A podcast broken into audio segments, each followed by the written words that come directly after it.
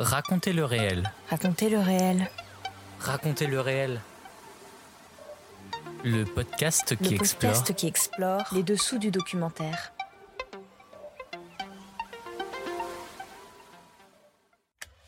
Bonjour, je suis Clément et je vous emmène découvrir les dessous de la création documentaire. Épisode 33 Tank, la plateforme de documentaire de création. Tank, ce qu'on propose, c'est des images singulières, c'est des regards singuliers, des regards de cinéastes qui viennent de partout. Donc, euh, il y a beaucoup de films de production française au sens très large. On peut avoir des productions françaises, mais euh, qui se déroulent ailleurs, avec des coproductions euh, d'ailleurs dans le monde. Dans ce nouvel épisode de Raconter le réel, nous allons parler d'une plateforme de streaming française qui propose uniquement des documentaires et majoritairement de création, Tank. Créée en 2016 pour pallier une diffusion des œuvres documentaires de moins en moins large et un formatage de plus en plus marqué chez les chaînes de télévision, Tank s'est imposé aujourd'hui comme un acteur important de la diffusion documentaire, avec un catalogue de plus de 1500 films et également un soutien de plus en plus marqué aux documentaires de création. Pour nous parler de cette plateforme, je reçois dans la première partie de cet épisode le directeur général de Tank, Mohamed Sifawi. Il nous expliquera sa création, son fonctionnement et son éditorialisation. Nous découvrirons ensuite dans la seconde partie de l'épisode deux films qui ont été soutenus par Tank. Le Jardin des Hespérides et la série documentaire Rêve. Pour en parler, je recevrai le réalisateur du film Le Jardin des Hespérides, Elliot Matuissi, et la productrice de la série documentaire Rêve, Raphaël Dumas de Mujo Productions. Ils nous expliqueront comment s'est déroulée la production de leur film et comment s'est traduit concrètement le soutien de Tank. Racontez le réel, épisode 33, ça commence maintenant.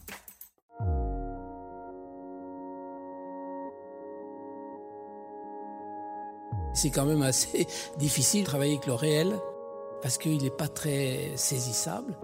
Et c'est vrai que quand on rentre dans sa chambre d'hôtel comme ça et qu'on on, on met ses bobines sur la table de, de chevet, Explorer. Et comme nous, on a des films qui sont d'un certain coût, certains, même d'un énorme coût, c'est pas pour le goût de la dépense, parce que c'est s'endetter. Et j'aime pas m'endetter, mais j'y suis bien obligé, parce que je veux surprendre, parce que je veux être dans la, la, la folle aventure de la vie de, de, ce- de ces animaux. Raconter. Moi, j'ai tendance à valoriser les gens que je filme, des gens de la rue, des- des- de tout le monde. Et je les valorise en les écoutant, en montant leurs propos.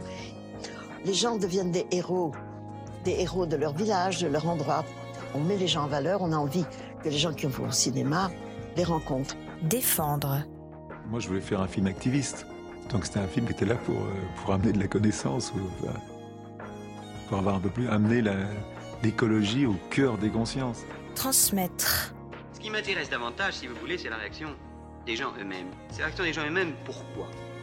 Eh bien, c'est que euh, les cinéastes, les cinéastes qui viennent faire des films dans ces pays, ne se rendent pas compte qu'il ex- peut exister un dialogue absolument extraordinaire entre les gens qu'ils étudient ou qu'ils filment et eux-mêmes. Et que ce dialogue vient justement de ce moyen miraculeux qu'est le film.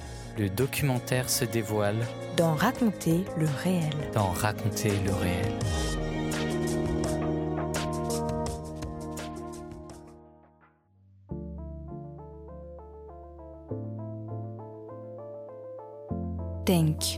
La plateforme qui soutient le documentaire de création.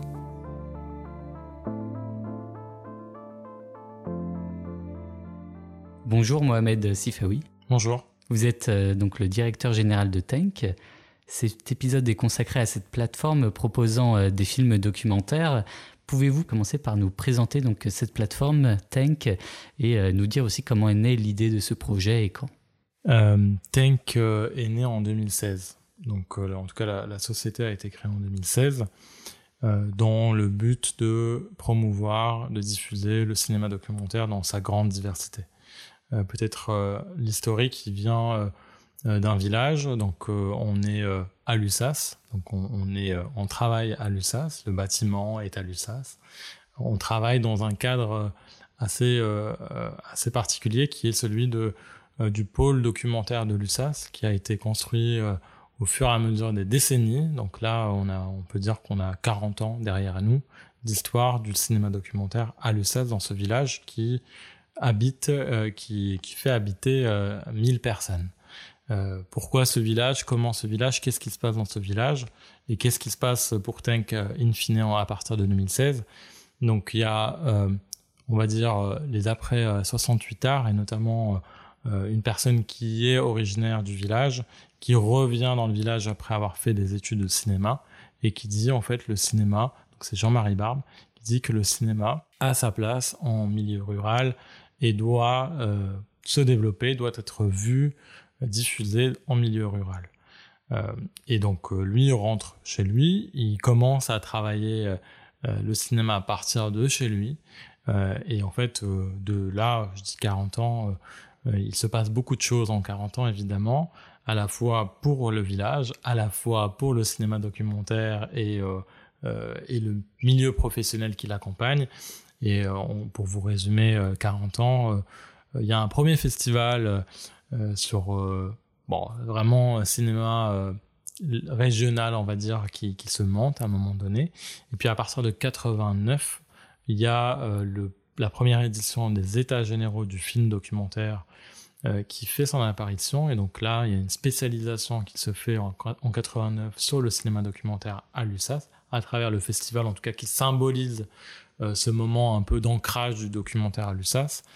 Et donc 89, derrière, bah, en fait, évidemment, euh, on dit, et encore aujourd'hui, que les États généraux, c'est l'université d'été de la profession du documentaire.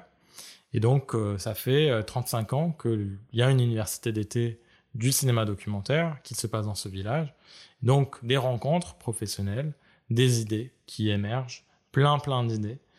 Donc, à partir de là, bah, en fait, des gens se, vont travailler, veulent venir travailler à l'USAS, y compris pour produire leurs films à partir de l'USAS, en vivant à l'USAS. Ça donne envie, en tout cas, d'aller vivre en Ardèche, euh, ça donne toujours envie.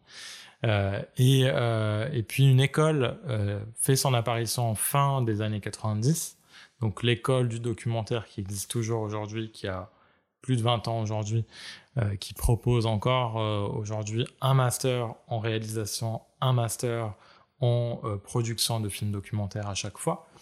Et puis, euh, un tissu professionnel se crée, y compris euh, un vendeur international qui s'installe à partir des, années 2000. Euh, qui s'extrait, Document c'est une association qui s'extrait de Ardèche Image qui est en fait l'association historique de l'USAS. Donc euh, une association qui s'extrait de, de la structure initiale pour, pour avoir ses propres activités de formation envers des territoires, euh, on va dire, du, du monde dépourvu de formation euh, cinéma et documentaire en particulier. Donc, euh, donc Monde va travailler sur des territoires en Afrique, en, en Amérique du Sud, en, Eurasie, euh, des territoires qui n'ont pas forcément les moyens et les formations adéquates pour le cinéma documentaire. Et puis tout ça, à un moment, euh, dans un contexte particulier du cinéma documentaire qui est celui de, des télévisions, donc principalement de Arte, de France Télévisions, mais également de l'ensemble de, de, de, de, ce que fait, ce que propose, ce que veut montrer la télévision.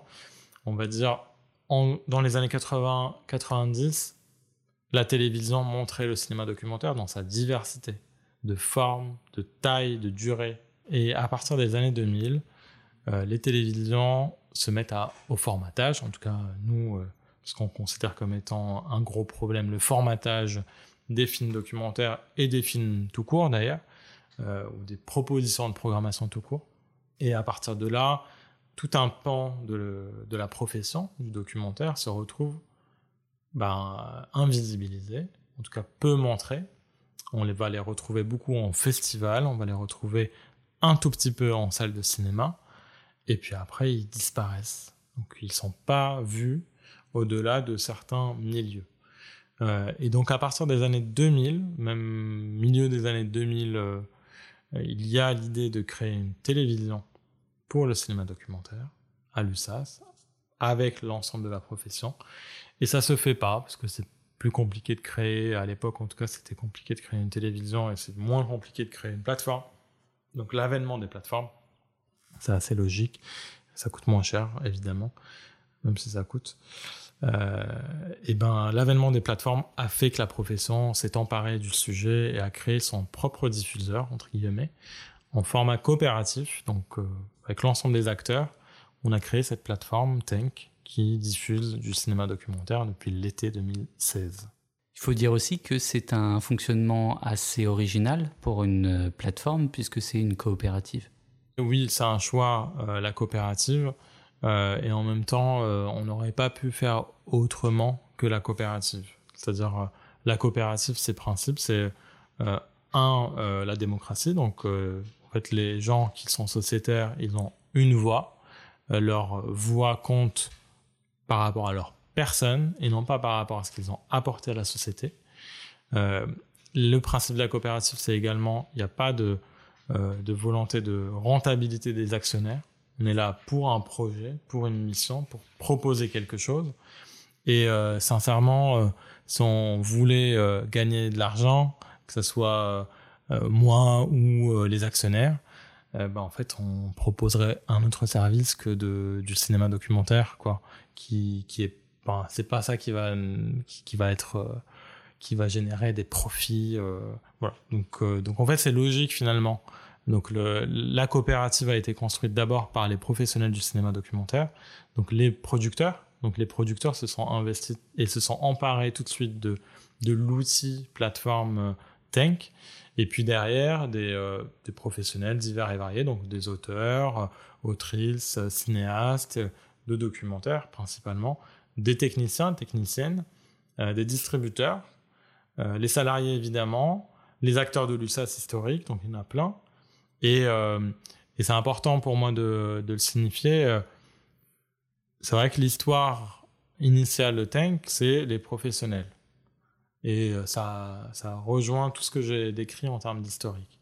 Mais en fait, le projet, en tout cas le statut coopératif que nous avons, qui est un statut coopératif d'intérêt collectif, il propose, c'est un statut récent en France, un statut qui a 20 ans. Il propose que l'ensemble des parties prenantes gouvernent l'entreprise. Et euh, pour Tank, il manquait, en tout cas, il manquait historiquement la partie prenante abonnée. Et l'année dernière, en 2022, on a fait euh, le choix de créer une catégorie de sociétaires abonnés, donc à part entière. Et à partir de là, on a commencé à communiquer sur le fait qu'on était une coopérative. Avant, on le communiquait uniquement aux professionnels pas aux abonnés, pas au grand public. Et là, ça devient important pour nous de le communiquer au grand public. Et quelle est donc la, ligne éditoriale de, Tank et sa particularité euh, éditoriale? D'abord, euh, c'est important pour nous. On considère que euh, la typologie de film qu'on propose a des particularités de forme, des particularités de, subjectivité des auteurs, des cinéastes, des autrices, qui fait que, qui fait que aujourd'hui, ils ont du mal à exister, encore une fois, de par leur forme, parce qu'ils sont, en gros, ils demandent de faire un pas de côté, de pas être sur un, un visionnage simple parce que j'ai les codes. Quand, on regarde un documentaire euh, ou un reportage télé, il y a des codes euh, de comment ça démarre, euh, la musique, comment ça finit. en fait, il y, a une trajectoire, il y a une sorte de scénario. il y a toujours de la mise en scène hein, dans, le cinéma, c'est très bien. mais du coup, il y a, un scénario et une mise en scène connue à l'avance, donc on est à l'aise avec ce, visionnage-là. Donc on fait du spectateur un spectateur un peu passif. On lui demande pas un effort euh, euh, de fou, en tout cas pour, pour s'approprier le sujet. Euh, et d'ailleurs, on me faisait une remarque récemment à l'USAS par rapport à un film, c'est c'est qu'on voit des images, par exemple, on voit des images de guerre, on voit des images de pauvreté à la télé, par exemple, mais c'est tellement formaté qu'on devient insensibilisé à ce qu'on voit. Parce qu'en fait, c'est du déjà vu, c'est les mêmes images qu'on voit euh, euh, en Syrie, en Ukraine, euh, au Yémen, c'est à peu près les mêmes images. Et du coup, dès qu'on nous propose dans le cinéma que nous on aime et qu'on fait montrer sur dès qu'on propose des images qui viennent plutôt de l'intérieur, qui sortent du cadre du journalisme et qui viennent sur de l'intime et où le, cinéaste prend la parole, où il se montre. Il peut prendre la parole, il peut se montrer, il peut, en tout cas, il peut prendre une forme différente. Et ben, en fait, euh, d'un coup, euh, le réel qui se vit par ces cinéastes-là et qu'on découvre à travers l'image, ben, il est beaucoup plus intense parce que euh, il est inconnu dans sa, dans son fond un petit peu, mais dans sa forme surtout. Et donc, en fait, on dit, en fait, là, je, je, suis obligé de regarder attentivement ce qu'il se passe. Je suis pas dans un, oui, de passer le temps, euh, de me divertir, y compris avec des images. Euh, bah, c'est un peu ça qu'on nous propose, euh, de nous divertir avec des images choc. Et donc Tank, ce qu'on propose, c'est des images singulières, c'est des regards singuliers, des regards de cinéastes qui viennent de partout. Donc il y a beaucoup de films de production française au sens très large on peut avoir des productions françaises, mais qui se déroulent ailleurs, avec des coproductions d'ailleurs dans le monde. Et puis on a aussi des films euh, qui viennent de partout dans le monde. Donc la diversité des nationalités, la diversité des sujets, la diversité des formes et la diversité des durées, encore une fois, elle nous importe parce que, en fait, là, aux États généraux, au festival, il y avait un film soutenu par Teng dans sa production qui durait 9 heures. Et puis il y avait d'autres films qui duraient euh, 10 minutes. Euh, voilà, donc euh, c'est ça le cinéma documentaire. Et c'est un cinéma qui, euh, qui quelque part est d'intérêt général, oui, dans tout ce qu'il propose, dans les sujets qui sont politiques, dans tous les sens du terme. Alors c'est pas, c'est rarement du plaidoyer de dire voilà une démonstration par A plus B, qu'il faut penser comme ceci, comme cela.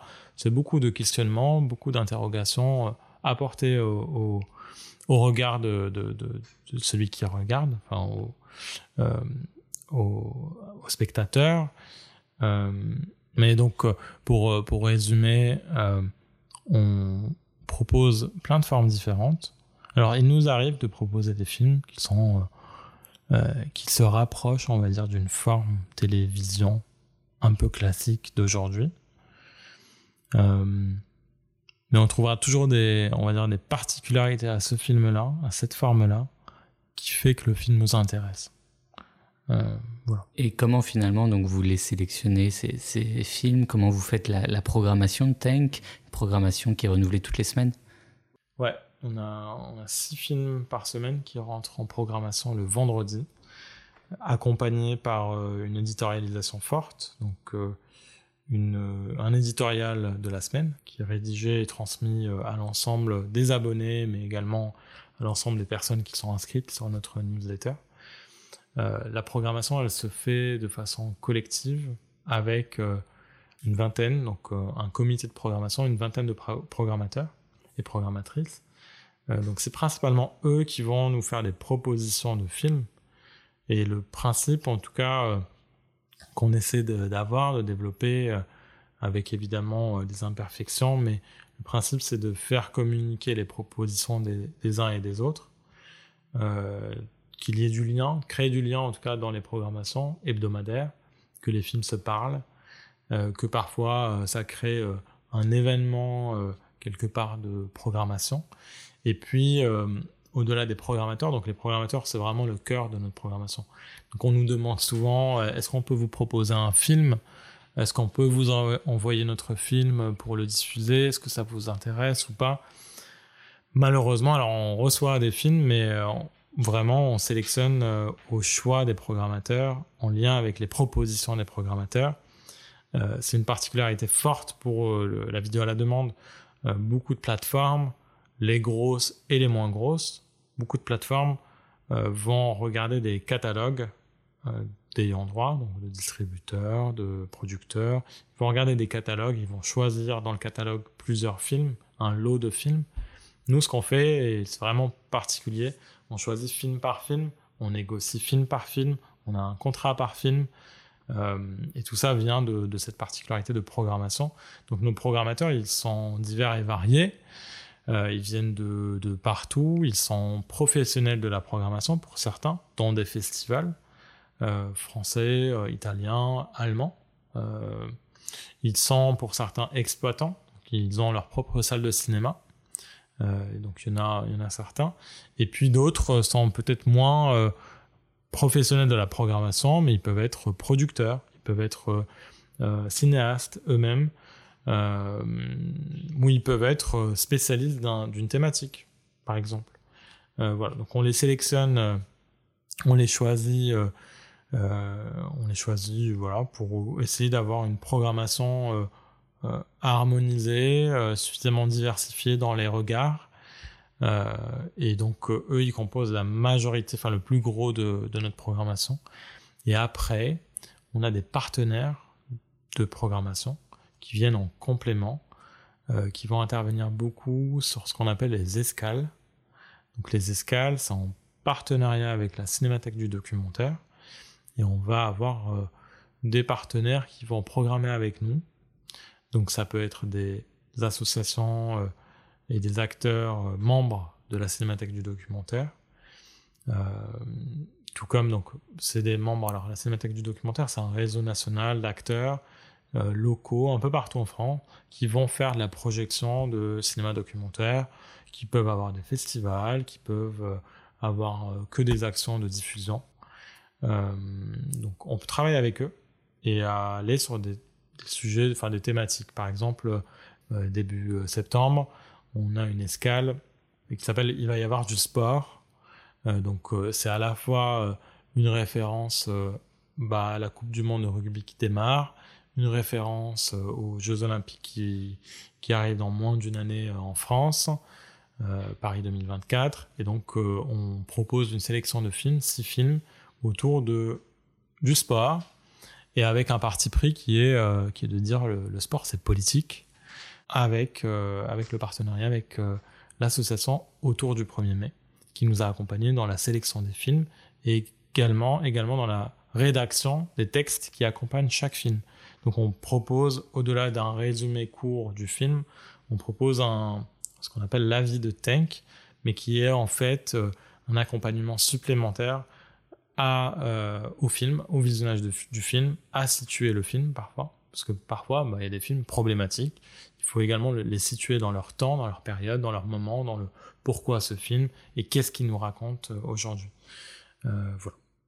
Et dans les développements assez récents de Tank, aujourd'hui, euh, il y a l'accompagnement notamment euh, en production de certains films. Ouais, c'était le projet euh, de départ. Alors, c'est une chose que j'ai pas dit au moment où j'ai raconté l'historique. Quand France Télévisions, Arte, les télévisions en général se désengagent du documentaire de création, du documentaire d'auteur que nous on défend, ce qui se passe euh, concrètement et directement pour les producteurs et les cinéastes de documentaires, euh, de création encore une fois, ce qui se passe c'est que ils ont moins de préachats, ils sont moins préachetés par des diffuseurs, et puisqu'ils sont moins préachetés par des diffuseurs, ils ont moins la possibilité d'aller prétendre à des financements euh, du CNC, du Centre national du cinéma, des régions et de la ProCirep, par exemple, entre autres. Mais principalement, quand même, ces, trois-là. Euh, donc, les télés qu'ils désengagent, moins de préachat et donc moins de financement. En fait, c'est un appauvrissement général de la profession. Donc, Tank euh, se crée avec l'idée de, évidemment, diffuser le cinéma documentaire qui est pas suffisamment montré et qui est pourtant d'intérêt général, mais également euh, de soutenir ce cinéma documentaire en apportant bah, des contrats de préachat qui permettent d'aller accéder ou de prétendre à des financements publics euh, du CNC, des régions et, de la ProCirep par ailleurs. Donc euh, c'est le projet initial. On ne pouvait pas le mettre en place au départ. C'est coûteux. contrairement à des diffuseurs X et Y, euh, Tank euh, préachète des films non pas pour euh, faire de ces films des produits d'appel, C'est pas pour que pour avoir plus d'abonnés. On soutient des films, on préachète des films parce qu'on croit en ces films-là, parce qu'on a envie de les soutenir, et ça ne nous rapporte rien. Donc il faut avoir les moyens de préacheter, il faut avoir les moyens d'accompagner en préachat. Euh, donc ça s'est fait progressivement avec des partenariats, donc des partenariats qui nous permettent de financer cette activité. Euh, ça reste insuffisant, mais du coup on y travaille, on cherche toujours des moyens de financer cette activité de, préachat et de soutien à la création. Euh, nous, en parallèle, on a investi, donc on a des centaines de milliers d'euros dans des studios. Donc les studios de Tank aujourd'hui permettent de faire toute la post-production des films avec un niveau de qualité technique très important. Donc on a des salles de montage, on a une salle d'étalonnage, une salle de montage son, et on a un auditorium de mixage qui est un des plus grands en France, euh, le deuxième plus grand en région Auvergne-Rhône-Alpes, qui est la région historique du cinéma.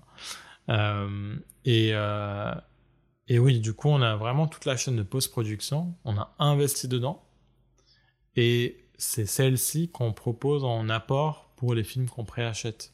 Donc, on apporte du numéraire, donc on apporte de l'argent en cash, pas beaucoup, un peu.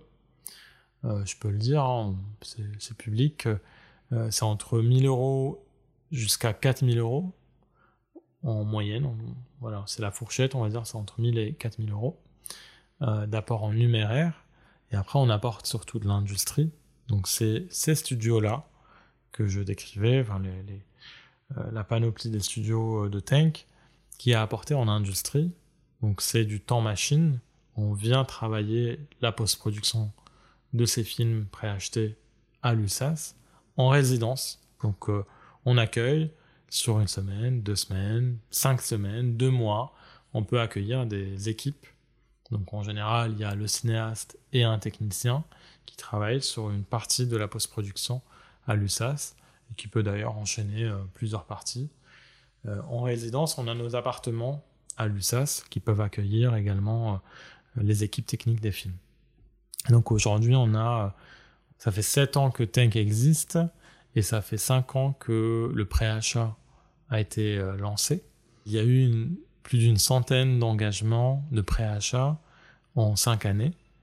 Euh, et dans la centaine de films qu'on a préachetés, il y a déjà quasiment la moitié qui a été fini, finalisé, qui a été post-produit à, l'USAS, qui a rendu ça en PAD euh, pour les, professionnels, et qui, a commencé, enfin pour tous les films, ils ont, fait leur vie en festival, euh, pour certains, ils sont déjà disponibles sur la plateforme Tank.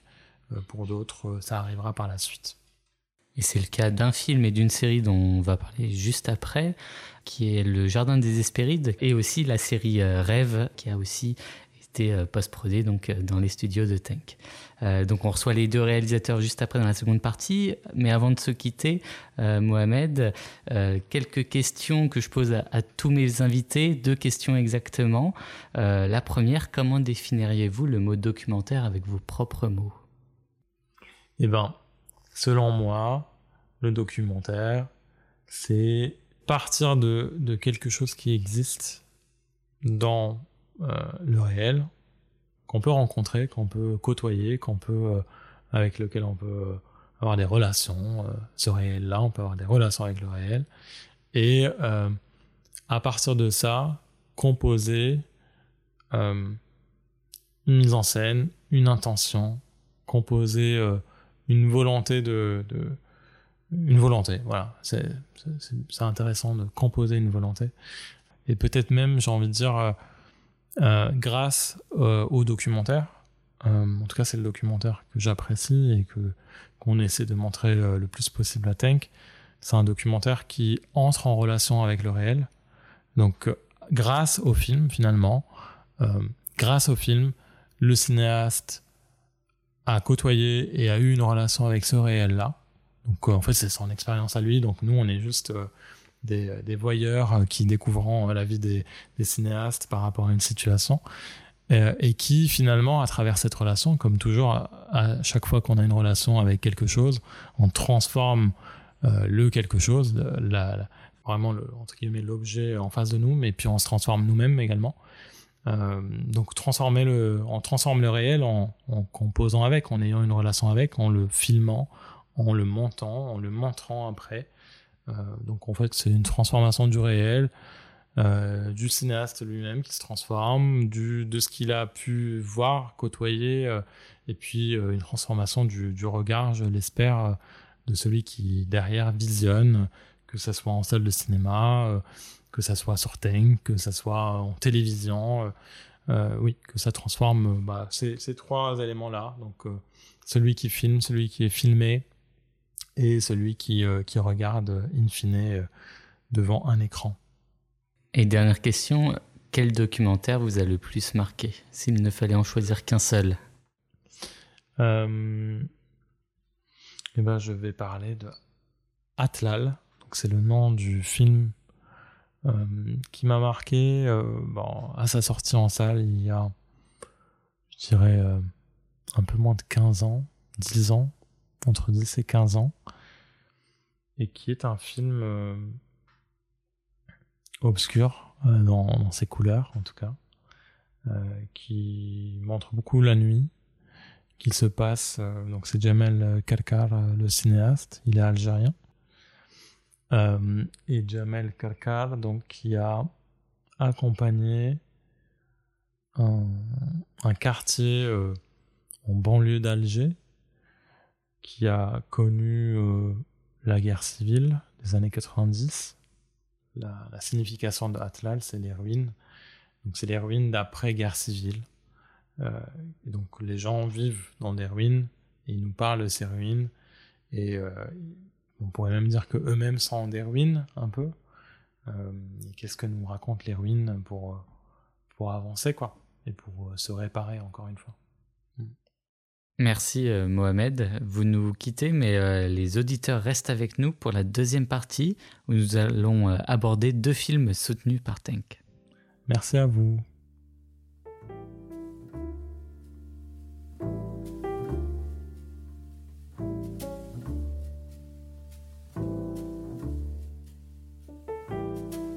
Rêve et Le Jardin des Hespérides, deux exemples de films soutenus par Tank.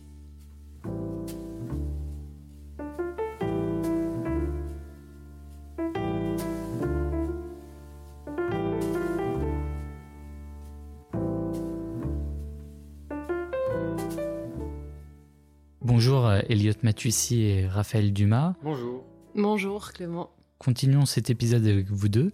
Raphaël Dumas, vous êtes productrice et vous allez euh, nous présenter la série documentaire Rêve. Vous nous en parlez euh, juste après Elliot. Elliot Matuissi, commençons par vous donc. Vous êtes réalisateur et vous venez de finir votre premier long métrage visible prochainement sur Tank. Ça s'appelle Le Jardin des Hespérides. Ce film est le portrait d'un homme, Robert Thiers, un Avignonnais, qui possède un tableau qu'il attribue au grand peintre Nicolas Poussin et qui se bat depuis 40 ans pour prouver que c'est un vrai son tableau. Donc euh, Elliot, pouvez-vous euh, nous présenter ce film et nous dire comment vous est venue euh, l'idée de faire ce film? Bah oui, alors c'est mon premier long métrage documentaire qui est né de vraiment de la rencontre avec son personnage, donc Robert Thiers, que j'ai rencontré oui, en, en 2017 qui m'a tout de suite raconté son histoire euh, et cette la découverte qu'il avait faite d'un tableau qu'il attribuait à, donc à, Nicolas Poussin, qui est un grand maître de la peinture euh, française du XVIIe.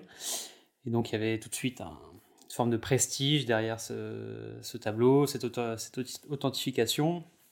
Voilà, un grand nom de la peinture. Euh, un, homme comme ça à Avignon qui découvre un tableau, enfin quelque chose d'assez, euh, voilà, une histoire comme on peut souvent en entendre en fait, des histoires de, gens qui retrouvent des, tableaux dans, des greniers, mais il y avait avec euh, Robert une rencontre, un personnage qui m'a tout de suite assez euh, fasciné, puis qui m'a un peu pris par la main, qui en me racontant son histoire m'a donné envie de creuser et de faire ce film. Une rencontre avec un tableau qui l'a complètement chamboulé on peut le dire, et, on découvre euh, tout au long du film finalement son obsession avec ce tableau. Oui, mais c'est ça qui m'a tout de suite frappé dans son histoire, c'est que donc il a découvert ce tableau euh, dans les années 70, donc en, 75 je crois. Donc il l'achète et euh, persuadé d'emblée qu'il s'agit d'un chef-d'œuvre, donc il, met au, rang dans son petit panthéon personnel ce tableau au rang des chefs-d'œuvre, quoi. Et, et donc oui, il y a eu comme une histoire d'amour entre, entre lui et ce tableau, comme une quelque chose, enfin, ce qui m'a beaucoup marqué aussi, c'est comment il raconte presque la première nuit qu'il passe avec le tableau. Euh, il achète le tableau à Toulouse et puis il rentre euh, dans sa chambre d'hôtel et il passe la nuit à scruter le, tableau à la lampe torche. Il me raconte ça euh, comme comme si c'était un peu une lune de miel quoi avec un enfin comme si c'était la lune de miel d'un coup de foudre avec un avec une œuvre et donc tout ça me parlait beaucoup voilà, par rapport aux images, par rapport à, la fascination qu'on peut euh, avoir face aux images, face à la peinture, face au tableau, mais face aux images en, général. Et, donc tout ce qui se, lui se racontait aussi par rapport au tableau, qu'il a commencé à, creuser évidemment, à faire des recherches autour pour essayer d'authentifier et, euh, jusqu'à un point assez, oui, euh, assez obsessionnel, puisqu'il a tout abandonné euh, de, sa vie d'avant presque, enfin, qui, il était tapissier, décorateur, restaurateur de meubles, et donc il a quasiment tout abandonné pour cette toile et pour se consacrer corps et âme à la recherche jusqu'à partir à, Rome sur les traces du peintre, etc., avec son fils. donc il y a toute une obsession comme ça qui m'a beaucoup questionné, moi en tant que cinéaste aussi, de par rapport, euh, par rapport aux images et par rapport à ce qu'on peut se raconter euh, à travers les images et ce qu'on peut vivre aussi à travers les images, qui m'a beaucoup touché, beaucoup parlé euh, à travers le personnage donc, de, de, Robert. On écoute un extrait du Jardin des Hespérides que vous avez réalisé en 2023, Elliot Matuissi, et produit par la Société des Apaches. Le premier qui a osé dire qu'il pouvait être de Poussin, ça a été Jacques Tullier. C'est un grand expert sur l'œuvre de Nicolas Poussin. Je suis allé le voir chez lui rue de la Pompe pour lui faire voir le tableau. Il est sorti. Il m'a dit rentre vite que personne ne le voit ce tableau. Et là, il s'est mis à genoux, il a regardé le tableau. Oh. Il a dit c'est Poussin, le Lorrain ou Duguay, un des trois. Hein oh, c'est Rome. Hein. Oh, c'est un paysage de Rome. Ah bon Alors il regardait ses dossiers et dit. Il me dit, vous savez, des fois, on travaille toute sur une vie sur un tableau et des fois on ne trouve pas les renseignements. Mais celui-là, alors, si vous voyez comme il est beau. Alors il m'a dit, vous savez, vous ne vous rendez pas compte de l'importance de ce tableau. La découverte que vous avez faite, vous ne vous rendez pas compte, il m'a dit.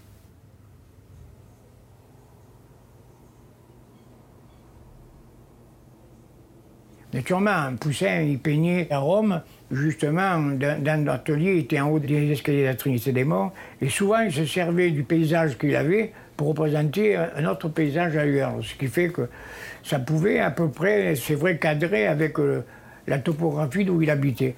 Alors bon, ben alors j'ai décidé d'aller à Rome, quoi. Hein.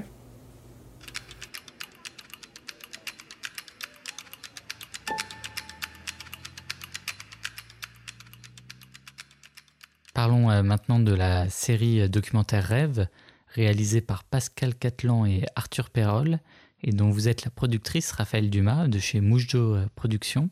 Cette série, elle sera visible sur Tank en 2024, mais aussi très bientôt au cinéma le 29 novembre 2023. Dans cette série de quatre épisodes, les deux réalisateurs sont allés interroger des collégiens juste après le Covid pour savoir comment ils appréhendaient l'avenir et quels étaient leurs rêves. Pouvez-vous euh, nous en dire un peu plus, donc, euh, Raphaël Dumas? Oui, euh, en fait, Rêve, ça a démarré parce que Arthur Perrol était présent dans la ville de Draguignan et particulièrement dans un collège, sur une résidence de deux ans.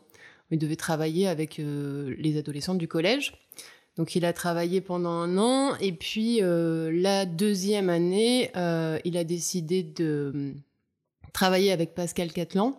Arthur Perrol, il est, euh, il est chorégraphe et danseur. Et il a sa compagnie, euh, la compagnie F. Et la rencontre avec Pascal, qui est réalisateur de documentaires, les a amenés à imaginer au départ un film documentaire avec, avec un groupe d'élèves du, collège de Draguignan. Euh, en fait, euh, ils avaient fini la première année de résidence par euh, la création d'une exposition. qu'elle était venue donner un coup de main sur la préparation de l'exposition. Et puis est arrivé le Covid et le confinement.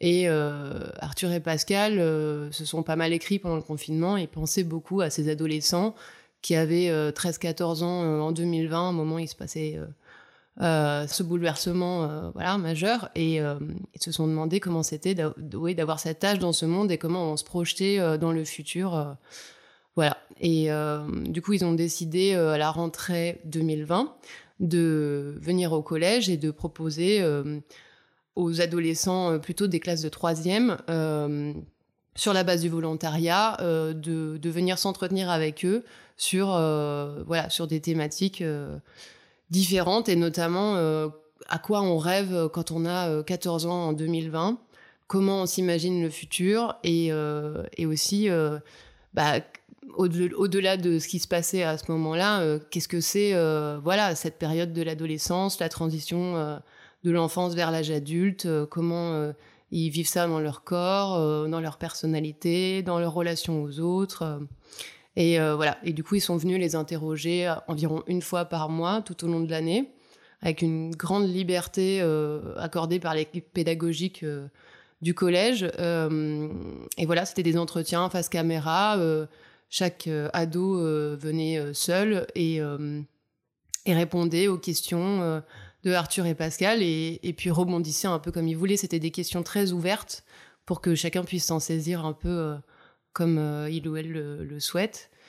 Et euh, voilà. Et en fait, au fur et à mesure, euh, Pascal et Arthur se sont dit le format du film documentaire, c'est quelque chose qui qui parle peut-être pas forcément aux adolescents. En tout cas, ils se sont bien rendus compte que leur culture à eux et à elles, c'était la série, beaucoup. Et, et, puis, comme ils ont vu se dessiner aussi au, au travers de tous les rushs des thématiques, euh, ils se sont dit que la forme d'une série, euh, voilà, ça correspondait bien euh, à la fois à ce qu'ils avaient envie de, de, rendre aux, jeunes qui ont participé à Rêve, et, et, en même temps, ça correspondait bien à la tournure qu'avait pris le tournage, quoi. Voilà, donc c'est devenu une série où voilà, il y a des entretiens face face caméra, et puis se dessine petit à petit la perspective de cette fête qui est du coup une fiction totale. Euh, et de cette euh, évasion euh, de mm, des, des, corps en fait et puis et puis cette évasion aussi dans dans, dans l'imaginaire et puis dans la danse. Voilà. Je vous propose qu'on écoute un extrait de, de, Rêve réalisé par Pascal Catlan et Arthur Perrol en 2023 et coproduit par Mujo et compagnie F. Il y a, a d'autres choses que ça a changé chez toi, le Covid? Ouais, beaucoup ma façon de penser. Ah, vraiment. Vraiment, vraiment. Bah, par exemple, euh, avant le confinement, j'ai, vraiment, j'avais pas du tout cette façon de penser. Euh, par rapport aux réseaux sociaux, euh, le Black Lives Matter, tous les trucs comme ça, ça s'est passé pendant le confinement. Donc, j'avais une, autre vision des choses. On m'avait pas appris tout ça avant. Donc, je savais pas ce qui se passait dans le monde, etc. Là, j'ai bien vu. J'ai commencé à apprendre, par exemple, l'homophobie. Tout ça, j'ai tout vu. Euh, j'aime beaucoup les mouvements féministes maintenant, vraiment, j'adore ça. Donc euh, le confinement, ça me l'a changé parce que je, passais beaucoup de temps sur mon téléphone, donc j'allais beaucoup euh, sur les réseaux sociaux, etc. Et ben, donc j'ai eu tout ce qui se passait dans le monde et c'est ça qui avait changé ma façon de penser. Maintenant, tout le monde est sur leur téléphone portable, ils pensent, ils, parlent plus entre eux, ils envoient juste des SMS, c'est tout. Moi, euh, j'ai un téléphone, mais j'ai pas de carte SIM. Du coup, ce que je fais, je joue une heure. Du coup, hop, je lâche le téléphone. Soit je fais une partie d'échecs, un solitaire. Ou sinon, voilà, je fais que ça. Sinon, je fais des gâteaux au chocolat, des cookies, des crêpes. J'aime bien faire la cuisine et la pâtisserie. Je pense que plus tard, il y aura, il y aura pas de, de de vie humaine, je pense. Il n'y en aura plus. De vie humaine. Il n'y en aura plus. Parce que bah, je pense que tout va s'arrêter un jour. Parce qu'avec avec euh, toute la pollution et tout, Moi, je pense qu'il y a tout qui va s'arrêter un jour. Et on sera plus là. Moi, je pense. Hein. C'est mon, opinion. voilà. Et c'est dire c'est dans un, dans un jour, c'est quand? Ah, dans, dans longtemps, dans longtemps, je pense. Pas, pas maintenant, mais enfin, avec tout ce qui tout ce qu'on voit, ce qui se passe, euh, moi, je pense qu'il n'y aura plus, plus de vie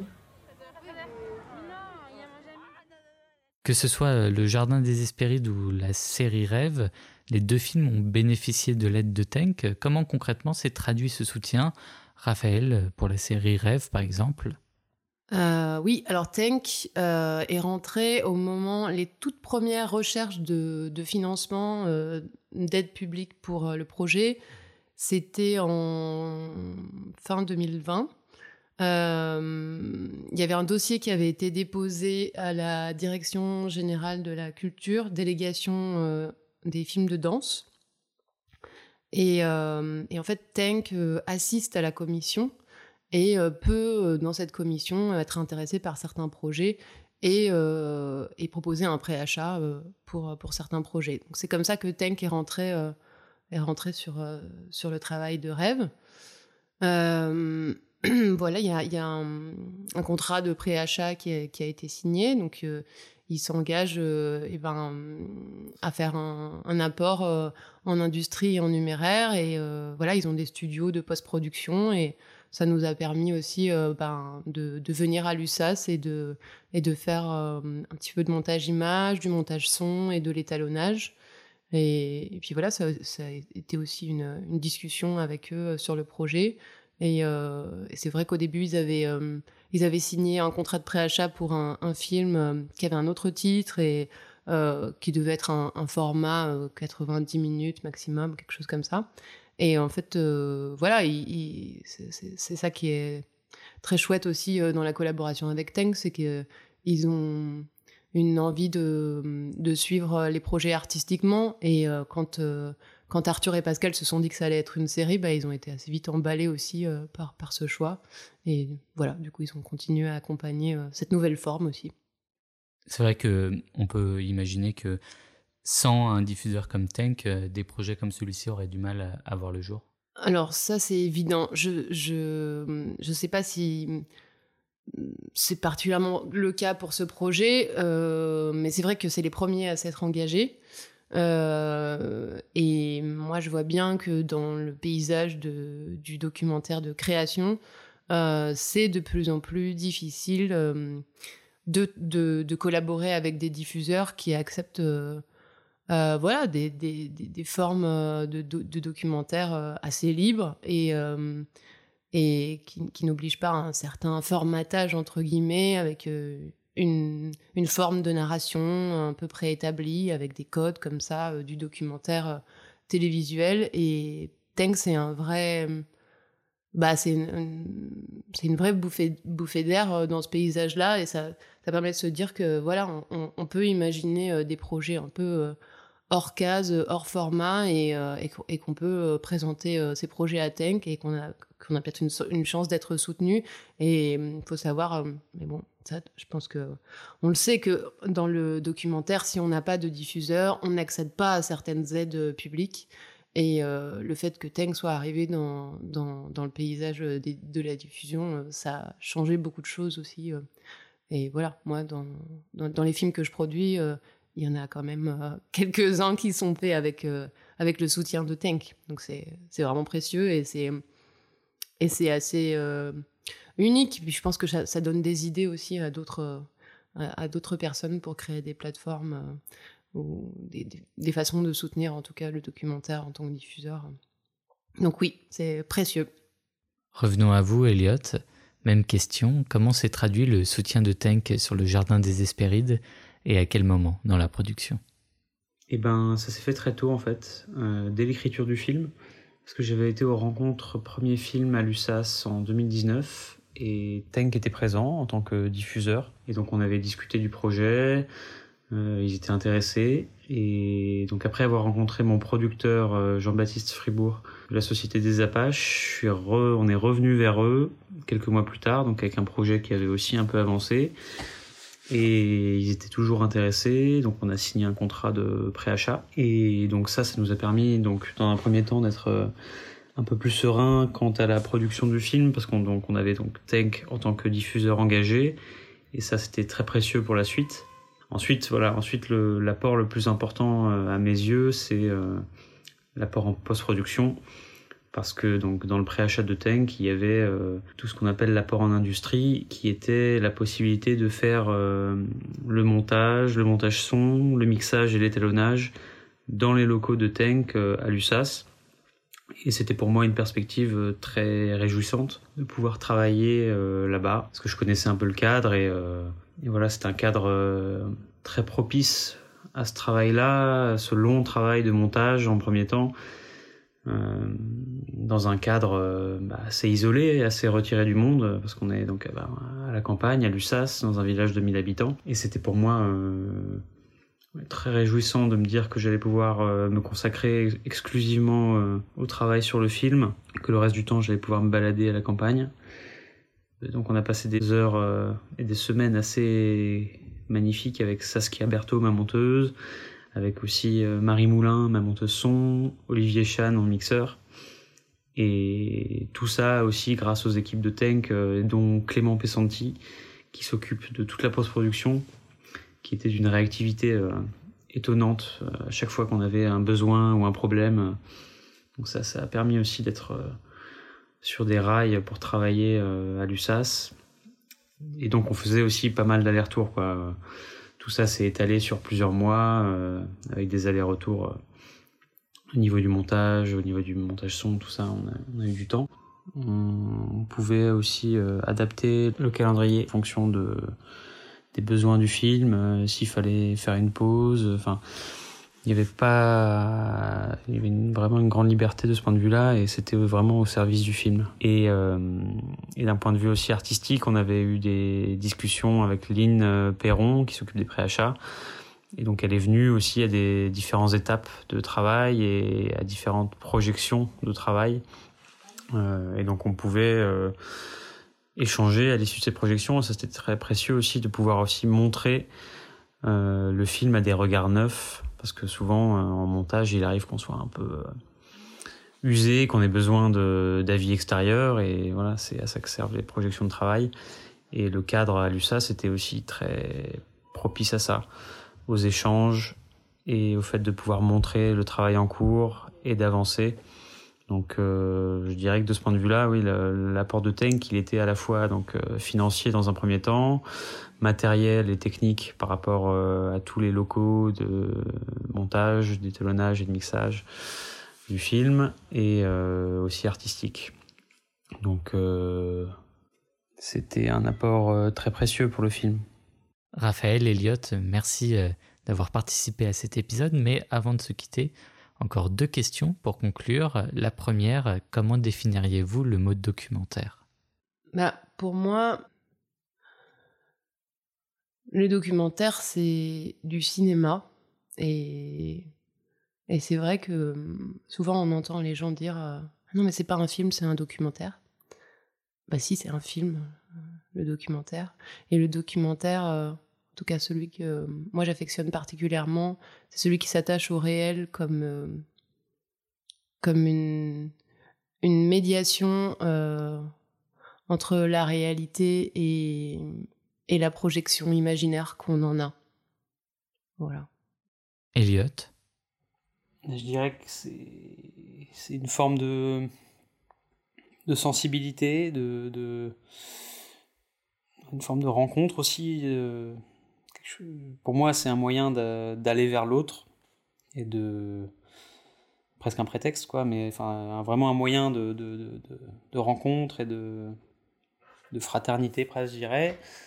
Et comment dire Je pense que, enfin, il y a aussi une dimension euh, créative. C'était la, bon, c'est pas ma définition, c'est la définition de de John euh, Grierson. C'est le, traitement créatif de la réalité. C'est voilà comment formellement on peut euh, apporter un regard, un point de vue et et, un, et une forme originale, je dirais, mais une forme voilà, un, point de vue sur le réel qui donne à voir des choses.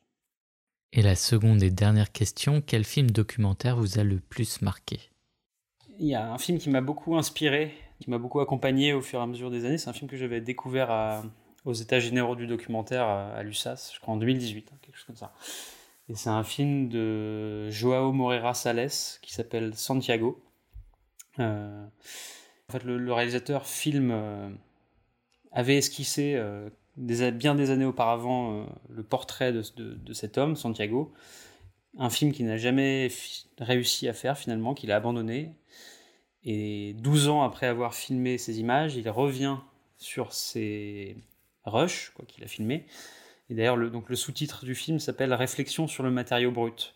Mais du coup, à partir de ces rushs de, films non terminés, il, revient sur ce, sur ce film et, et s'ensuit tout un, donc, un portrait quand même de, de, cet homme assez merveilleux qui, qui, qui, déroule sa mémoire, qui est, bon, qui est assez dandy, qui, qui connaît plusieurs langues et qui, qui collectionne toute une histoire, qui, qui, a écrit lui-même en tant que majordome, qui a écrit toute l'histoire de la noblesse euh, du Moyen Âge à aujourd'hui. Enfin, et donc s'ensuit un portrait très, très doux et en même temps euh, avec une forme de distance très très juste et très très forte de la part du réalisateur qui revient et qui réfléchit sur ce qu'il a fabriqué à l'époque et ce qu'il pensait faire de ce film.